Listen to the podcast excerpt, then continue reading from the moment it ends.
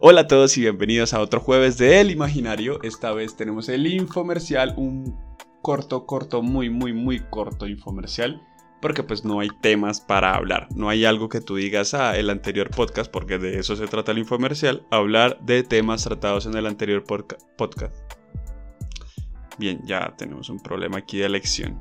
Fue con el señor Alejandro Betere y el cual eh, pues fue muy elocuente y expresivo en las ideas que quiso transmitir y pues no sé, no, no, no hay como algo que quede o deje la puerta abierta a alguna discusión.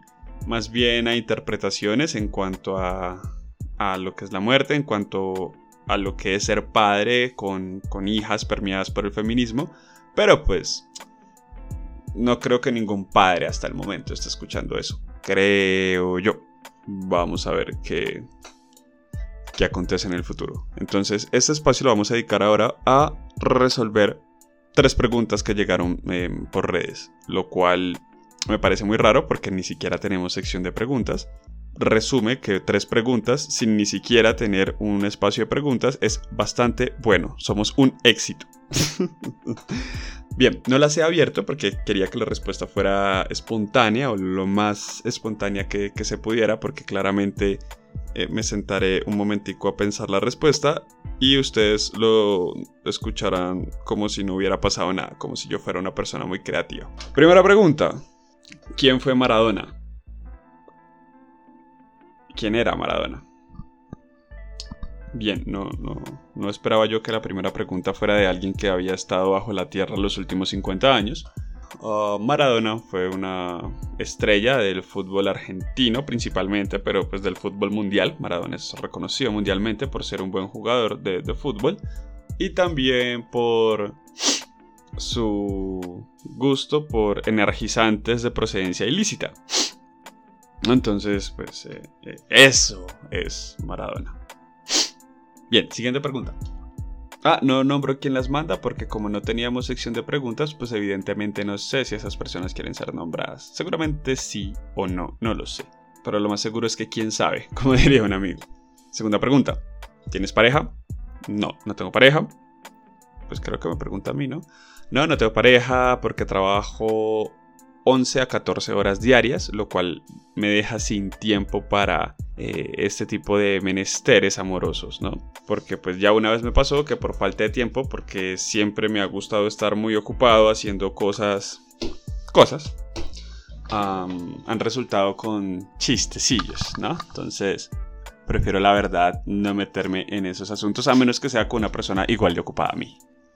Lo cual sí las hay, pero son difíciles de encontrar justamente por eso. Ah, ¿Por qué no me interesa entonces meterme en estos menesteres? Sería porque ahora estoy más preocupado por la plata. Creo que uno llega en un punto y habrá muchas personas que escuchan en que mm, si no hay amor, está bien con tal de que haya plata. Si hay amor pero no hay plata, eso es un problema. Entonces mi consejo para ustedes es dejen el amor atrás por un momento, no pasa nada. O sea, y más si su pareja actual es un plan con el cual se acuestan, es mejor que dejen eso así. Huyan, huyan, mientras puedan huir de ahí. Chevy Plan. ¿Qué habrá sido esa promoción? bueno, esa oferta. Y la tercera pregunta. ¿Esto no era un... ¿Qué? ¿Esto no era un espacio de salud mental? Eh, sí, sí, sí. Soy consciente de eso, de que se supone era un espacio de salud mental, pero quisimos hacer o generar contenido de otra manera. ¿Por qué? Frente al afrontamiento, que es la idea de, este podcast, hablar de afrontar la vida de cierta forma, de ciertas maneras, y que de vez en cuando se arme el chascarrillo, ¿por qué no? ¿Por qué lo decidimos poner así? Porque ni los psicólogos quieren hablar de salud mental, quieren escuchar de salud mental. No, o sea, no. Las personas, las grandes cuentas que hay de salud mental en, en Colombia en Latinoamérica en general. Mm, son de esas cuentas que tú le das seguir pero silenciar. Entonces, mm, por ahí no era. Y listo, esas son las razones por las cuales pues se, hizo lo que se tenía que hacer de esta forma. ¿Algo más que les quiera decir? ¿Algo más que les quiera comentar? Pues nada, sido un dato curioso como para que valga la pena, porque mi idea en todos los podcasts es que se aprenda algo, cada uno de los episodios.